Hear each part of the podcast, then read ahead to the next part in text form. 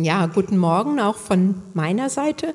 Kurz zu mir, also ich heiße Christiane Steg, ich bin 62, ich bin seit 1993 in Hamburg, also fast die Hälfte meines Lebens, äh, noch nicht ganz, aber äh, ja, und bin eigentlich auch seit 94 dann hier in der Arche. Und äh, freue mich, dass ihr jetzt heute Morgen alle gekommen seid. Wie gesagt, das Thema ist heute über Hannah und ich bin darauf gestoßen, weil ich irgendwann im Winter mal eine Predigt von Tim Keller darüber gehört habe und äh, wo er noch mal irgendwie eine ganz neue Dimension in diese Geschichte hineingebracht hat und ein Teil der Gedanken möchte ich heute, sind jetzt auch in diesen Vortrag eingeflossen und ähm, möchte das jetzt mit euch teilen. Also einige von euch kennen vielleicht Hannah, ähm, ist die Mutter des großen Propheten Samuel aus der Bibel.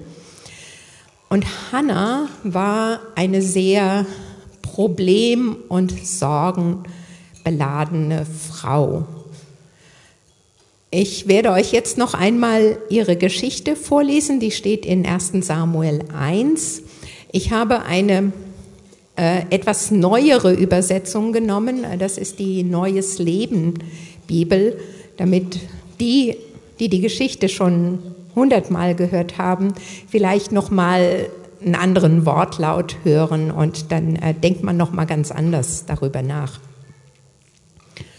Es war ein Mann namens Elkana, der lebte in Rama, ein Zuphit vom Gebirge Ephraim.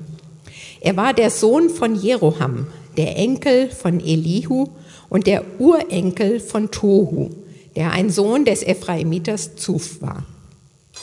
Er hatte zwei Frauen, Hannah und Penina. Penina hatte Kinder, aber Hannah war kinderlos geblieben.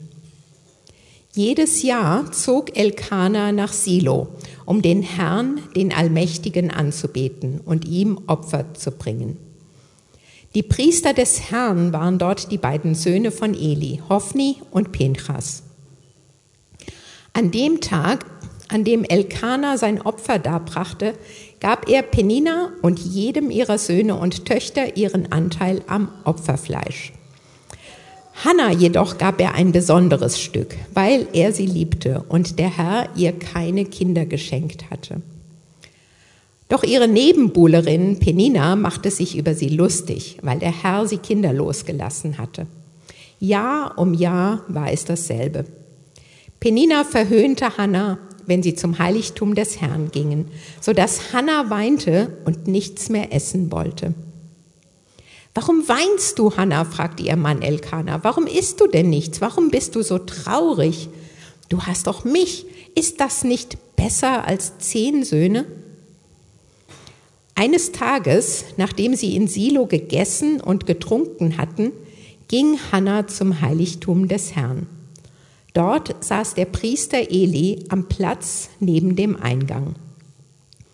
Hannah war ganz in ihren Kummer versunken und weinte bitterlich, während sie zum Herrn flehte. Sie legte ein Gelübde ab. Allmächtiger Herr, wenn du mein Leid siehst und an mich denkst und mich nicht vergisst und mir einen Sohn schenkst, dann will ich ihn dir, Herr, geben. Sein ganzes Leben lang soll sein Haar niemals geschnitten werden. Eli beobachtete sie, während sie lange Zeit zum Herrn betete.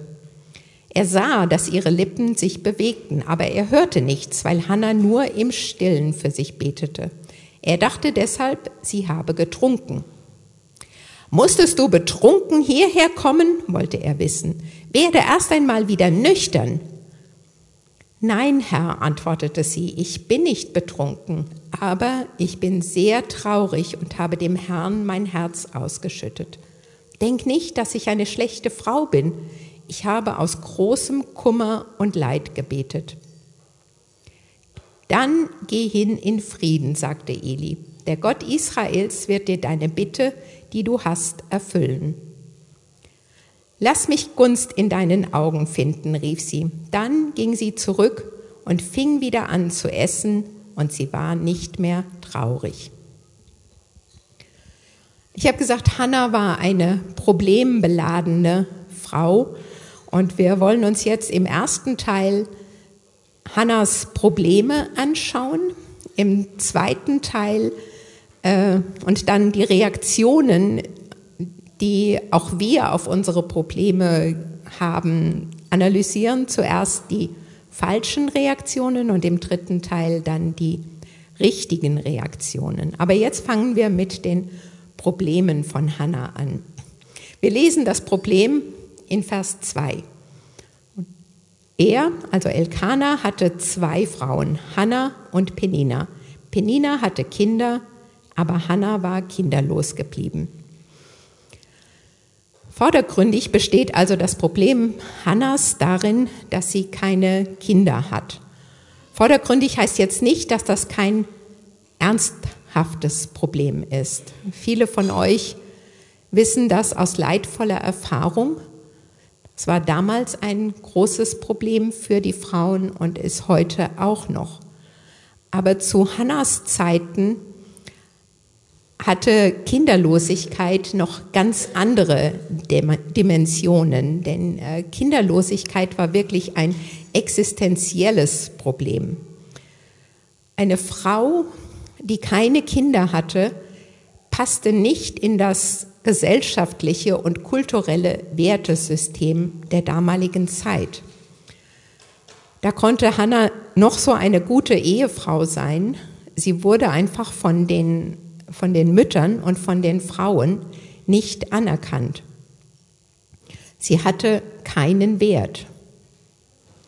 Kinder bedeuteten zum einen eine Stärkung der nationalen Interessen.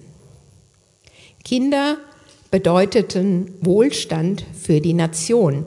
Sie bedeuteten eine starke Streitmacht im Falle eines Angriffs von einem Nachbarvolk. Also die, die Menge der Soldaten, die ein Volk aufbringen konnte, waren entscheidend für Sieg und Niederlage in einem Krieg. Aber Kinderlosigkeit brachte nicht nur Nachteile für die Nation, sie brachte auch Nachteile für die Familie. Denn viele Kinder bedeuteten auch viele Hände, die die Arbeit machen konnten. Und mehr Kinder hieß mehr Wohlstand für die Familie. Und auch für Hannah selbst hatte die Kinderlosigkeit gravierende Probleme.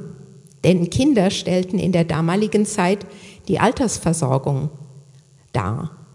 Also ohne Kinder war Hannah stark in der Gefahr, in der Altersarmut zu landen. Kinder bedeuteten also Hoffnung und Zukunft für das persönliche Leben, für das Leben der Familie und das Leben der Nation. Und für Hannah war jetzt ihre Kinderlosigkeit ein Weg in die Hoffnungslosigkeit, in die Bedeutungslosigkeit. Für sie gab es keine Zukunft. Und sie war sich der Erwartungen, die die Gesellschaft an sie stellte, sehr wohl bewusst. Und sie hatte ja auch die gleichen Erwartungen. Ja. Sie sehnte sich nach, Kinder, nach Kindern. Sie war betrübt und traurig, weil sie keine Kinder hatte. Sie dachte selbst, dass sie kein vollwertiger Teil der Gesellschaft ist und dass es einen großen Mangel in ihrem Leben gab. Als ob das alles nicht schon genug gewesen wäre, hatte Hannah ein zusätzliches Problem. Hannah lebte in einer polygamen Ehe. Ihr Mann hatte zwei Frauen. Und gelinde gesagt kamen die beiden Frauen nicht sehr gut miteinander aus. Sie hatten kein gutes Verhältnis miteinander. Zusätzlich zu der Trauer und der Scham, die Hannah über ihre Wertlosigkeit empfand, kam jetzt noch der Spott von ihrer Nebenbuhlerin, von Penina. Penina lebte nämlich dieses gesellschaftliche Ideal. Sie hatte Kinder, sie trug zum Wohlstand der Familie bei, sie trug zum Wohlstand des Volkes bei. Sie konnte getrost dem Alter entgegensehen. Und bei jeder Gelegenheit ließ sie Hannah spüren, dass sie so viel besser war als Hannah. Wir lesen im Vers 6, doch ihre Nebenbuhlerin Penina machte sich über sie lustig, weil der Herr sie kinderlos gelassen hatte. Ich kann mir diese nagenden Bemerkungen von Penina so ein bisschen vorstellen, vielleicht so ein bisschen unterschwellig, dass sie sagt, ach Hanna, kannst du vielleicht heute mal die Wäsche machen? Mein Jüngster hat solche Koliken und da will ich doch gerne bei ihm sein. Und das war ein Stich in, in Hannas Herz. Oder wenn sie sagt, ah, ich werde heute Sarah besuchen, die hat auch vier Kinder. Wir haben so viel Gemeinsamkeiten. Ihr kennt das so, diese, diese Sticheleien, ja, die, die tief in das, in das Herz hineinfallen. Und wir lesen, dass Penina es absichtlich tat, um Hannah zu kränken. Penina war die Stimme der Gesellschaft. Sie war die Stimme des Drucks, den jede Gesellschaft auf ihre Mitglieder ausübt. Auch für unsere Gesellschaft gibt es Standards, die Frauen zu erfüllen haben. Es gibt andere als damals, aber wir dürfen uns nicht darüber täuschen, dass es auch in unserer Kultur Peninas gibt, die uns sagen, was falsch an uns ist. Heute klingt das vielleicht so, Du bist nicht schön genug. Du bist zu dick. Du hast nicht genug Geld.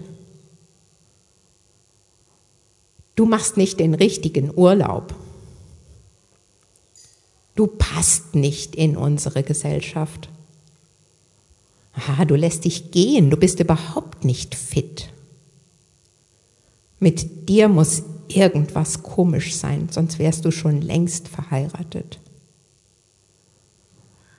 Das ist der Druck, der heutzutage auf uns Frauen in der Gesellschaft liegt.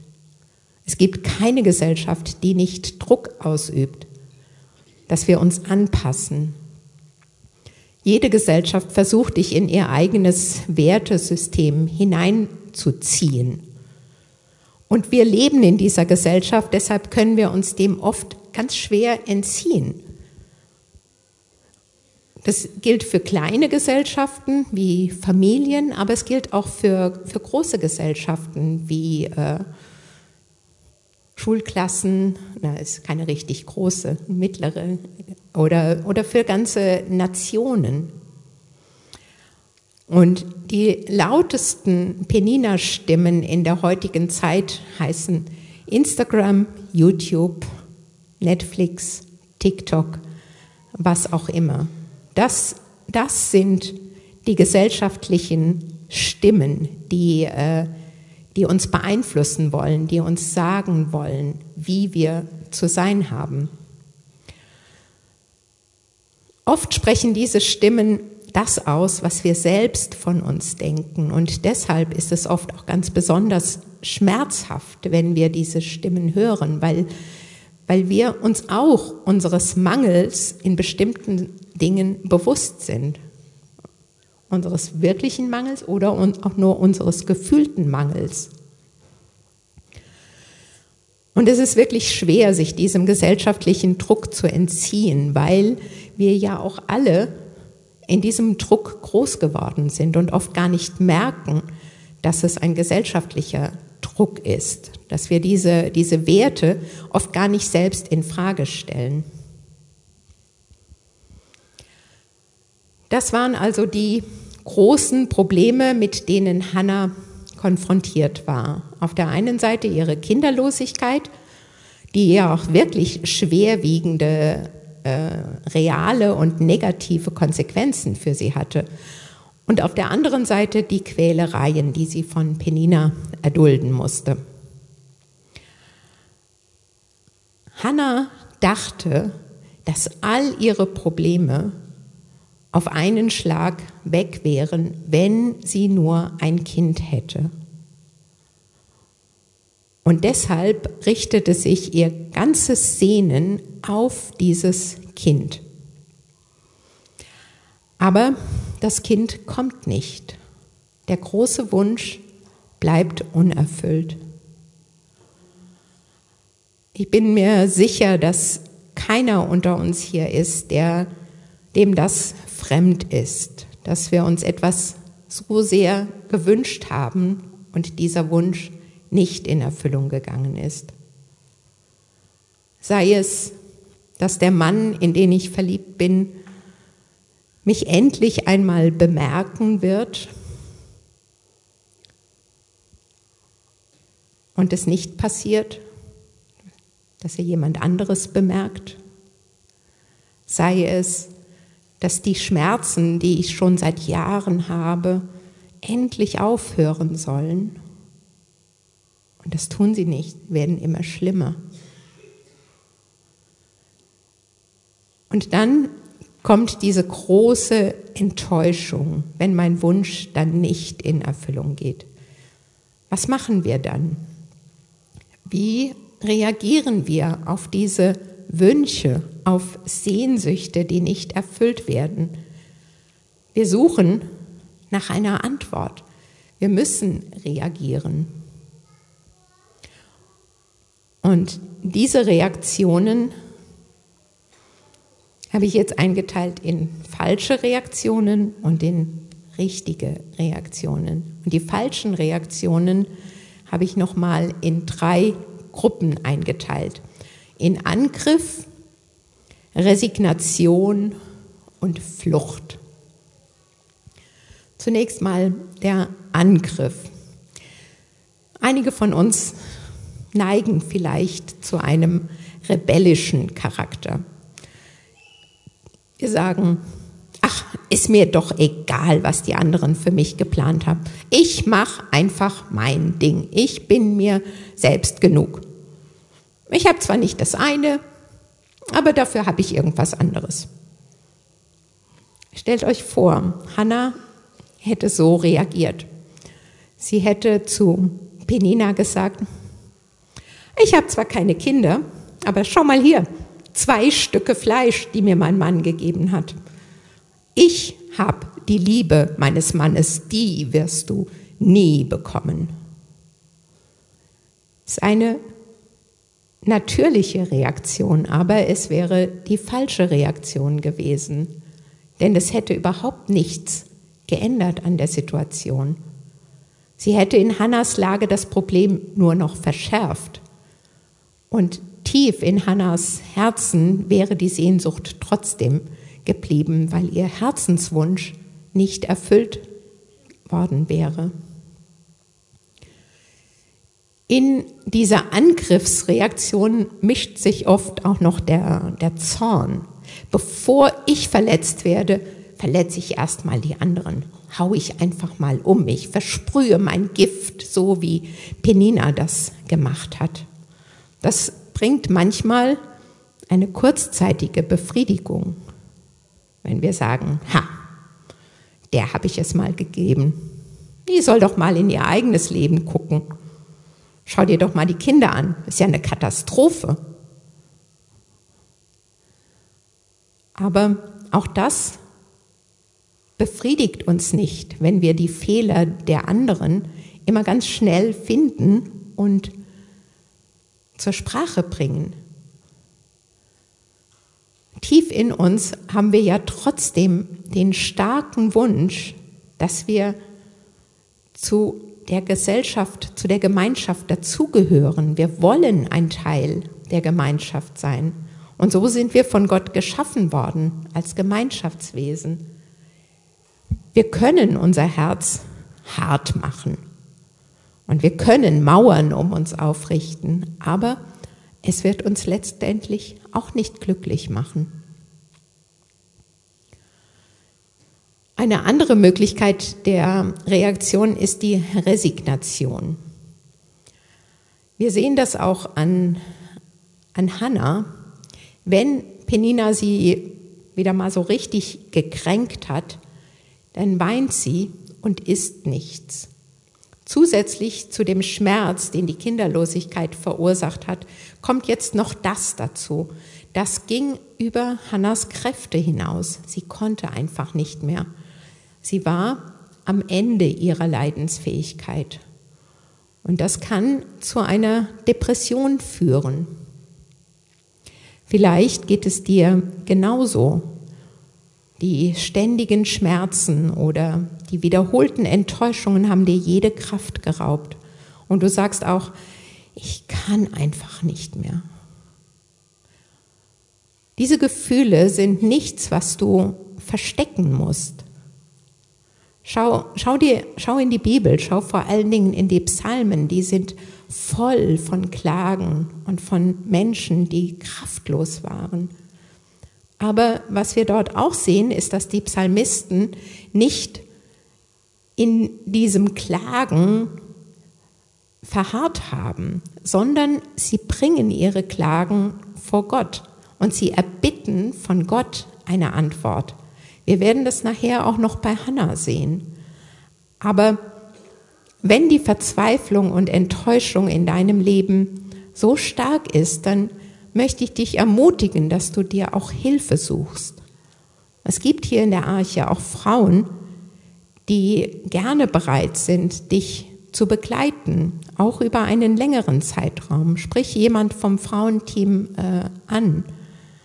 Du musst nicht alleine mit deinen Enttäuschungen fertig werden oder mit deinen Problemen. Die dritte Reaktion ist die Flucht. Diese Flucht wird häufig von Therapeuten und von Beratern empfohlen. Die Flucht ist ein weltlicher Ersatz. Die Psychologen sprechen von Sublimation. Du ersetzt einfach den unerfüllbaren Wunsch durch einen anderen erfüllbaren Wunsch. Die Bibel nennt das Götzen. Das könnte so aussehen. Du hast keinen Freund, keine Familie, dann kannst du dich voll und ganz auf deine Karriere konzentrieren. Oder die zweite Aussage, du kannst alles schaffen, wenn du nur hart genug arbeitest.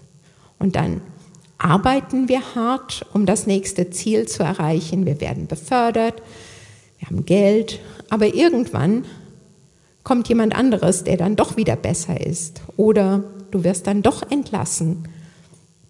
Und dann holt uns die Wirklichkeit ein. Und dieser Götze zerbricht und der Götze stellt sich als das heraus, was es war. Ein hohles Gebilde, was nur auf unserem Stolz und Egoismus aufgebaut war. Ein anderer Ersatzgötze ist unsere Gesundheit, unsere Fitness. Der Grund für Hannas Verzweiflung war ihre Kinderlosigkeit. In unserer Kultur sind die Anforderungen, die an unser Aussehen gestellt werden, für viele ein Grund der Verzweiflung. Wir sollen schlank sein. Wir sollen fit sein. Und deshalb nehmen wir ab. Wir straffen unseren Po. Wir gehen joggen, um unser Äußeres zu optimieren. Aber wir sehen, die vielen Essstörungen in unserer Gesellschaft zeigen uns, wohin das führen kann. Wenn wir diesem Götzen der Fitness und der Gesundheit folgen. Es gibt noch viele andere Beispiele, äh, in denen ein Wunsch unsere Identität bestimmen will und unser ganzes Leben durchdringen möchte. Ich will nur noch auf einen eingehen, denn was ich sehr interessant finde in unserer Geschichte ist, dass ausgerechnet Elkanah Hannah so einen Ersatzgötzen anbietet. Er sagt, warum weinst du, Hannah? Warum isst du denn nichts? Warum bist du so traurig? Du hast doch mich. Ist das nicht besser als zehn Söhne? Das ist es doch, wonach sich alle unverheirateten Frauen sehnen. Jemand, der mich über alles liebt. Diese romantische Liebe ist doch das große Ideal unserer weltlichen Kultur, westlichen Kultur. In, in unzähligen Büchern und Filmen wird das beschrieben, in allen Variationen. Von vielen wird es ersehnt und erträumt. Und Hannah hat jetzt diesen Mann gefunden, der sie über alles liebt. Da sollte sie doch glücklich sein. Aber Hannah durchschaut das und weiß, dass auch dieser Ersatzgötze der romantischen Liebe sie letztendlich nicht, nicht glücklich macht. Wir sehen in der Geschichte, wie Hannah reagiert. Sie hatte ihre traurigen Phasen, aber sie verharrt nicht darin. Sie reagiert nicht mit Zorn oder Angriff. Sie wird nicht verbittert. Und sie flieht auch nicht in diese anderen Ideale, sogar nicht in den der romantischen Liebe. Sie stand auf und ging zu dem einzig wahren Gott. Und das ist bewundernswert an Hannah.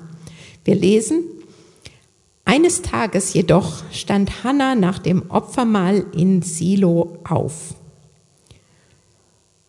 Sie stand auf und ging zum Heiligtum des Herrn.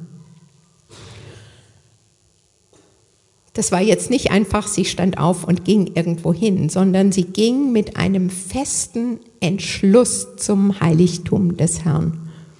Sie wurde aktiv. Sie blieb nicht in ihrer Niedergeschlagenheit, sondern sie wandte sich Gott zu. Dieser einzig wahre Gott war im Grunde der Verursacher der ganzen Situation. Ich weiß nicht, ob es euch beim Vorlesen aufgefallen ist, es wird zweimal erwähnt. Der Herr hatte ihr, also Hannah, keine Kinder geschenkt.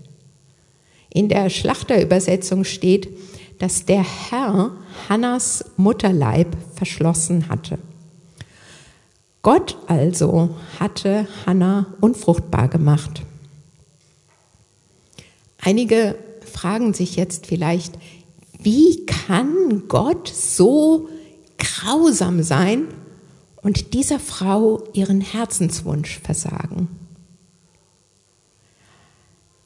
Dem muss ich zunächst einmal entgegenhalten, dass Gott niemals grausam ist. Gott ist immer gut und er will auch immer nur das, was das Beste für uns ist.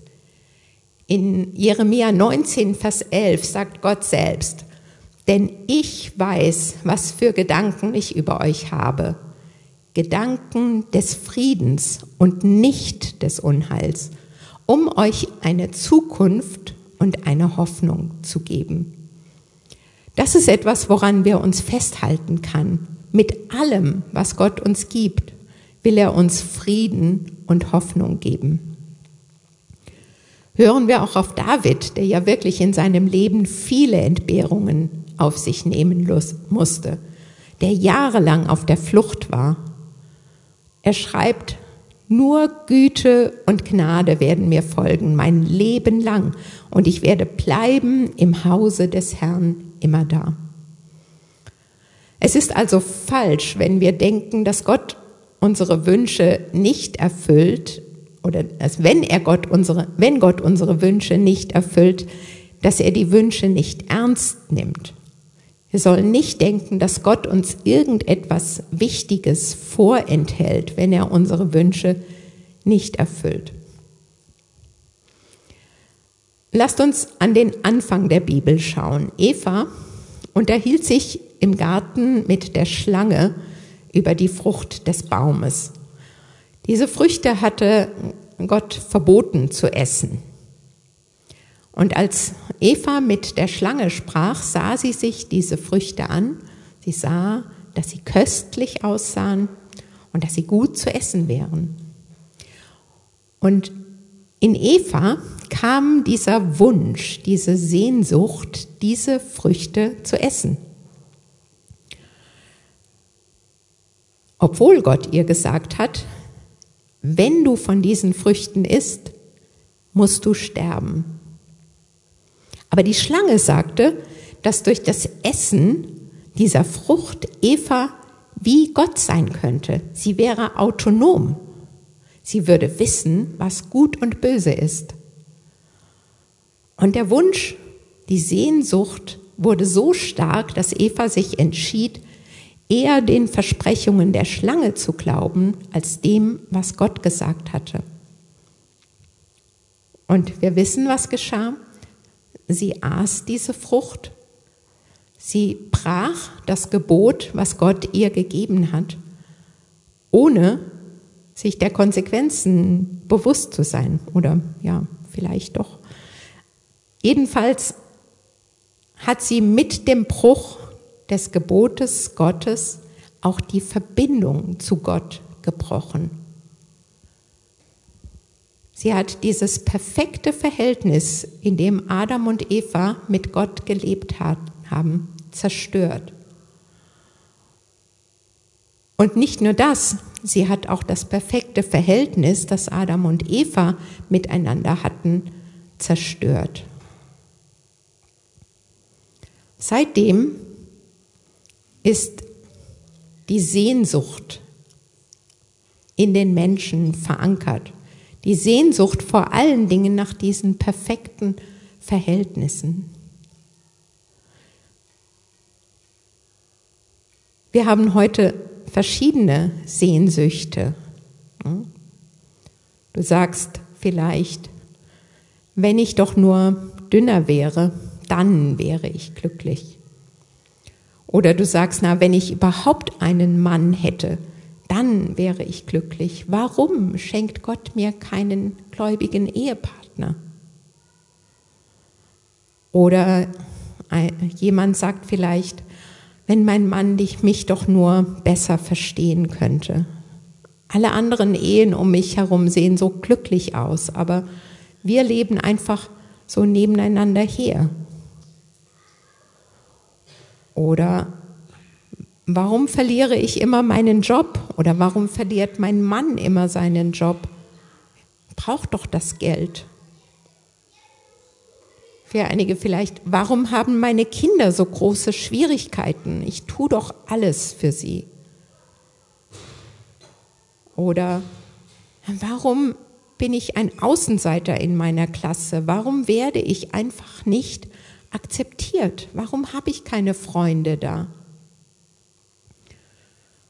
Oder warum kann ich nicht das studieren, was ich möchte? Warum kriege ich immer nur Absagen auf meine Bewerbungen?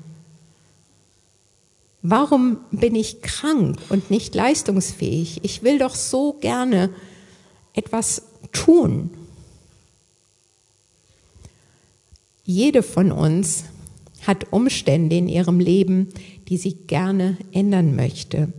Das können mitunter wirklich sehr schwerwiegende Dinge sein, die dich wirklich belasten.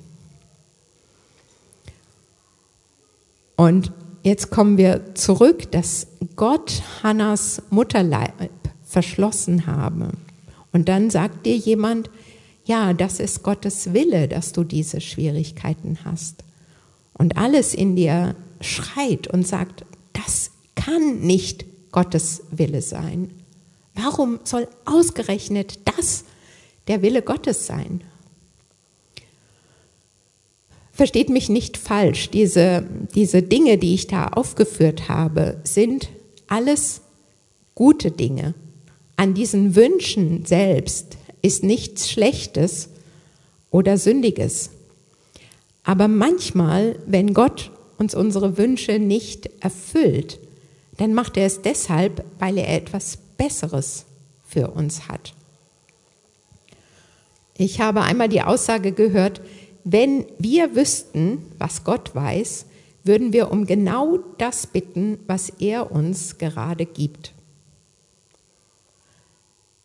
wir wissen nicht, was Gott weiß. Und deshalb wissen wir nicht den genauen Grund, warum Gott uns unsere Wünsche nicht erfüllt. Und selbst jetzt, wo wir wissen, dass Gott die Ursache für, für Hannas Kinderlosigkeit war, wissen wir immer noch nicht genau, warum Hannah so lange warten musste und sich so lange nach einem Kind sehnen musste. Aber wenn wir in die Bibel schauen, dann erkennen wir, was der generelle, übergreifende Wille Gottes für unser Leben ist. Gott will nämlich, dass wir zurückkommen zu ihm, dass dieses Verhältnis, was im Garten Eden zerbrochen wurde, dass das wiederhergestellt wird. Wir lesen in Jesaja 31, Vers 6, Kehrt um, ihr Kinder Israels, zu ihm, von dem ihr so weit abgewichen seid. Und in Matthäus 11, Vers 28 sagt Jesus selbst, Kommt her zu mir, die ihr mühselig und beladen seid ich will euch erquicken. Gott will in unseren Schmerzen, in unserem Leid bei uns sein. Natürlich will er auch an unseren glücklichen Tagen bei uns sein, aber es ist gerade so, dass in den schweren Zeiten, im Leid, dass da Gott uns ganz besonders nahe sein will, um uns Trost und Kraft zu geben. Die ganze Bibel hindurch sehen wir, wie Gott sich gerade im Leid den Menschen zuwendet. Wir haben Sarah und Abraham, die ihren großen Wunsch nach einem Kind schon aufgegeben hatten wegen ihres Alters. Und sie bekamen Besuch von Gott, der ihnen zum wiederholten Mal versicherte, dass sie wirklich einen Sohn haben würden. Wir sehen Hiob, dem alles genommen wurde er hatte eine Begegnung mit Gott und diese Begegnung war der Wendepunkt in seinem Denken über Gott. Hagar musste mit ansehen, wie ihrem Sohn der Tod durch Verdursten drohte, als sie von Abraham in die Wüste geschickt worden war. Aber Gott kam zu ihr und schenkte ihr oder schickte, nee, öffnete ihr die Augen für einen Brunnen. Maria Magdalena war völlig am Boden zerstört, als sie nach dem Tod Jesu zum Grab kam. Sie hatte alle Hoffnung verloren, aber der auferstandene Jesus begegnete ihr und schenkte ihr Freude. Ihr Herz wurde voll. Paulus, dieser Pfahl wurde ihm nicht genommen, obwohl er dafür gebetet hatte. Aber er kam trotzdem zu der Einsicht, dass Gottes Gnade auch in dieser Schwierigkeit genug für ihn ist. Gott verspricht uns nicht, dass er unsere Wünsche erfüllt, wenn wir nur ausreichend und richtig beten. Gott will uns begegnen, er will uns den richtigen Weg zum Leben zeigen und er will, dass wir in einer Beziehung zu ihm leben. Und wenn du dich nach einer Begegnung mit Gott sehnst, wenn du nicht weißt, wie du mit deinen Problemen weiterleben kannst, dann kehre um zu ihm.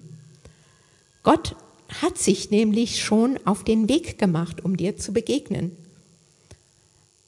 Sein großes Verlangen ist es auch, Gemeinschaft mit dir zu haben. Und dafür hat er einiges auf sich genommen. Seitdem Eva ihrem Verlangen nachgegeben hat und den, das Gebot Gottes gebrochen hat und von der Frucht des Baums der Erkenntnis gegessen hat, ist die Verbindung zu Gott durch die Sünde getrennt. Aber Gottes Verlangen, Gemeinschaft mit uns haben, war so groß, dass er selbst eine Möglichkeit zu dieser Gemeinschaft geschaffen hat. Gott selbst ist Mensch geworden durch Jesus Christus. Und Jesus hat unsere Schuld, die uns trennt von Gott, ans Kreuz getragen. Wir lesen in 2. Korinther 5, Vers 21, denn er hat den, also Jesus, der von keiner Sünde wusste, für uns zur Sünde gemacht, damit wir in ihm zur Gerechtigkeit Gottes würden. Und in Hebräer 10, Vers 14, denn mit einem einzigen Opfer hat er die für immer vollendet, welche geheiligt werden. Jesus hat also unser größtes Problem, das Problem der Sünde, die uns von Gott trennt, gelöst. Und durch Jesus haben wir jetzt auch die Möglichkeit der Begegnung und Beziehung zu Gott. Und deshalb ist Jesus auch jemand, der unsere Probleme jetzt hier lösen kann. Hannah lebte lange Zeit, bevor Jesus auf die Erde kam, aber sie hatte ein klares Gespür dafür, dass sie jemand Größeres braucht, der ihre Verzweiflung beenden kann. Sie suchte die Begegnung mit Gott. Und damit kommen wir jetzt zum dritten Punkt, die göttliche Lösung unserer Probleme. Hannah entscheidet sich weder auf den Druck der Gesellschaft zu hören, noch sich mit dem schwachen Götzen der romantischen Liebe zu Elkanah zu trösten. Sie will nicht einfach den einen Götzen neben den, gegen den anderen tauschen, sondern sie will zu dem einen wahren Gott gehen. Und ich habe es vorhin schon einmal gesagt, der Wunsch, Kinder zu haben oder der Wunsch, einen liebenden Ehemann zu haben, sind keine falschen Wünsche. All die Beispiele, auch die ich eben genannt habe, sind keine schlechten Wünsche. Natürlich ist es gut, gesund zu sein. Natürlich ist es wunderbar und ein Segen, eine glückliche Familie zu haben. Aber wir sollen nicht einen an sich guten Wunsch nehmen und sagen, mein Leben ist einfach nicht gut und nicht vollständig, wenn dieser Wunsch nicht in Erfüllung geht. Denn dann wird dieser an sich gute Wunsch zu einem Götzen und wird unser Herz vergiften. Hannah ging zum Beten. Sie spricht nicht mit ihrem Mann, sie brütet nicht über ihren Problemen, sondern sie denkt über ihre Probleme in der Gegenwart Gottes nach. Es steht da, Hannah war ganz in ihren Kummer versunken und weinte bitterlich, während sie zum Herrn flehte. Hannah dachte immer noch an ihr Leid, aber ihre Gedanken drehten sich jetzt nicht mehr nur noch um das Leid, sondern sie gab ihren Gedanken eine Richtung. Die Richtung auf Gott. Sie konzentrierte sich auf Gott, auch in ihrem Kummer. Was betet jetzt Hannah? Wir lesen, Allmächtiger Herr, wenn du mein Leid siehst und an mich denkst und mich nicht vergisst und mir einen Sohn schenkst, dann will ich ihn dir, Herr, geben. Zunächst also redet sie Gott mit einem bestimmten Namen an, allmächtiger Herr. Im Hebräischen steht da Herr Zebaoth, also Herr der Heerscharen, Herr der Armeen. Das ist eine beeindruckende Eigenschaft, die sie da Gott zuschreibt. Sie weiß und sie sagt, Gott ist allmächtig. Er hat alles und alle unter Kontrolle. Er regiert. Und dann kommt das Erstaunliche. Hannah glaubt daran, dass dieser Herr der Armeen, der Armeen befehligt und regiert, dass dieser Gott ihr Leid sehen kann, dass er an sie denkt und sie nicht vergisst.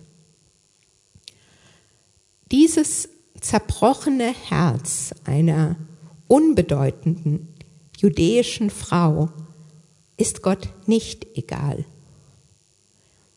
Der Gott, der die Sterne auf ihren Bahnen hält, der die Galaxien im Weltraum zählt, der zählt auch die Tränen von Hannah.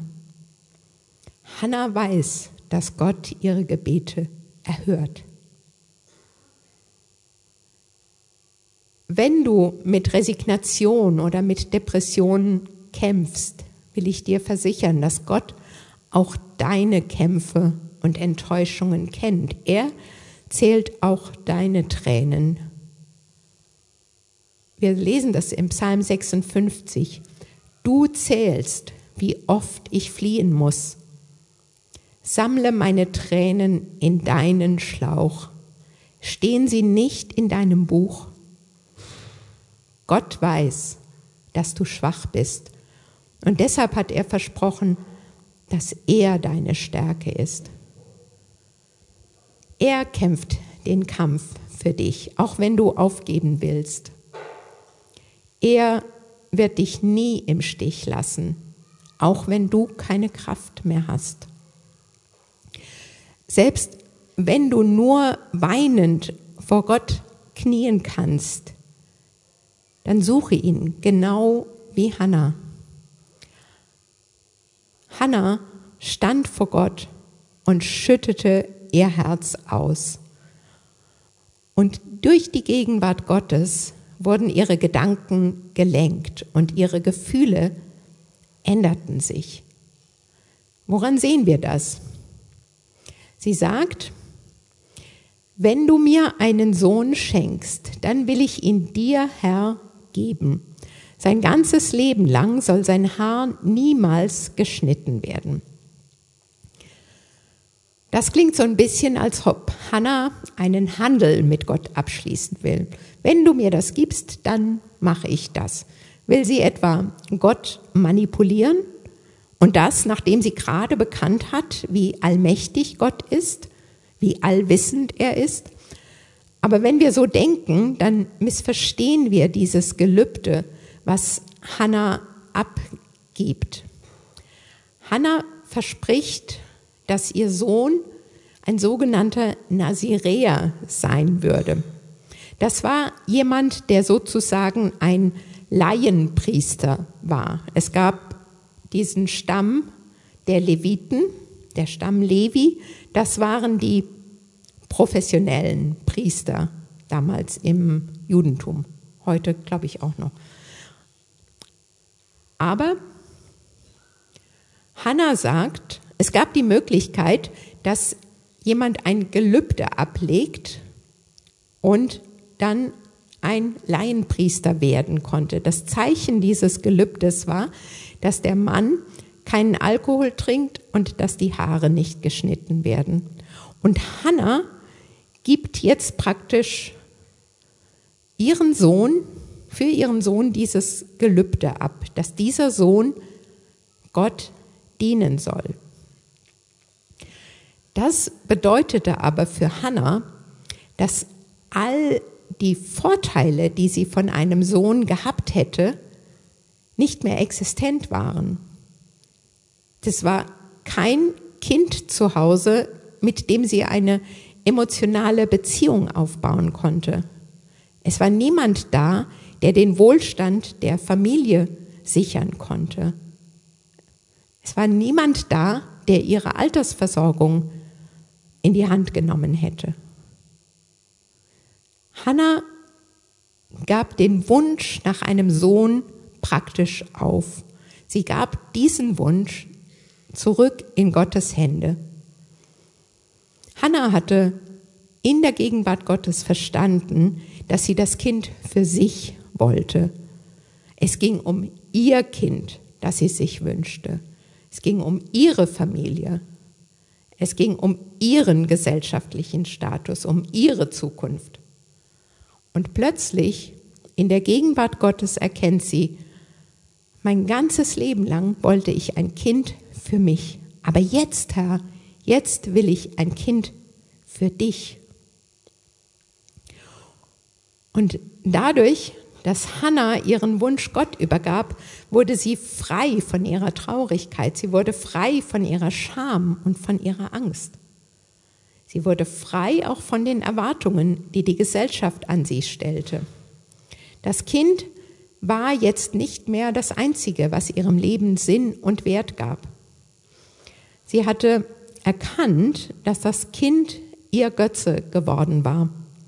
Und deshalb sagte sie Gott, ich will diesen Götzen nicht, ich will dieses Kind dir zurückgeben.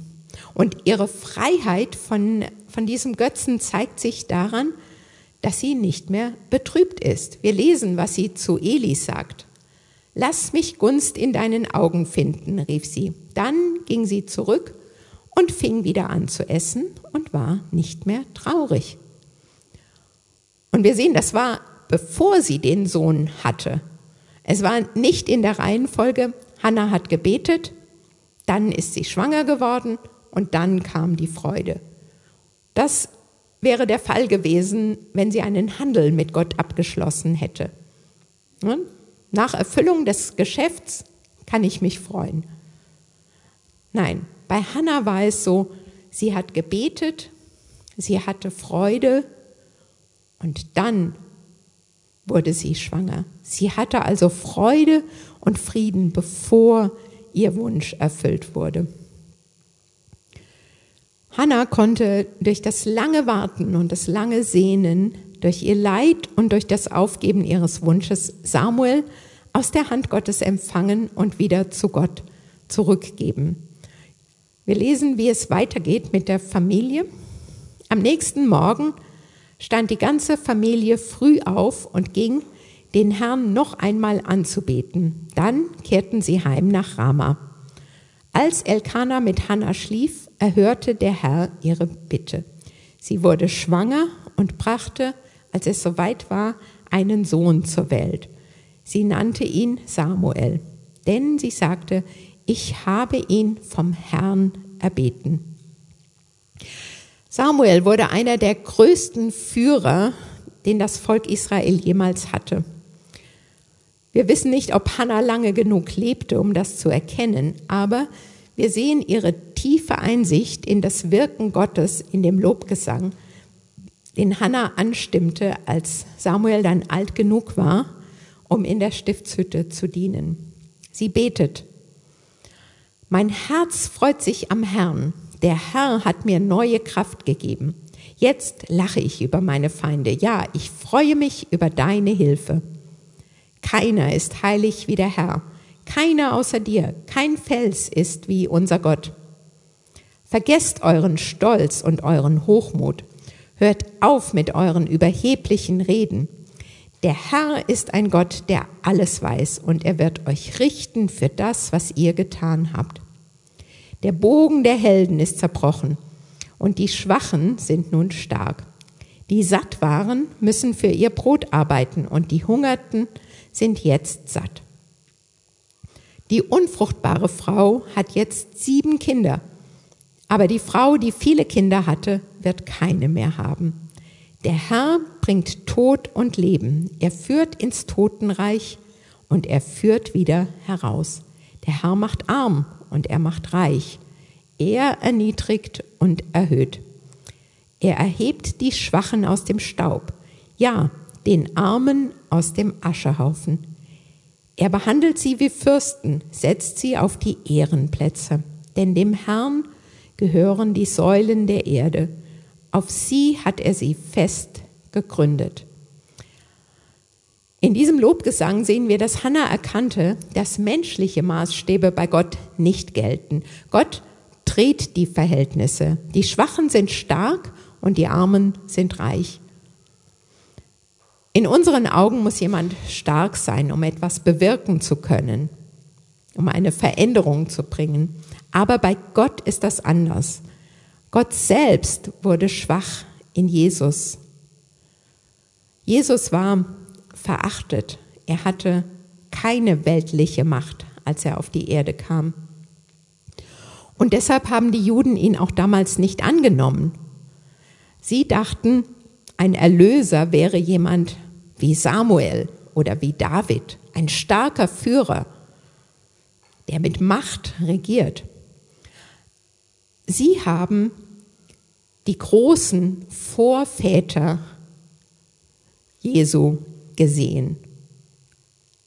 Aber sie haben nicht gesehen, dass Gott durch die Vormütter von Jesus etwas ganz anderes gezeigt hat.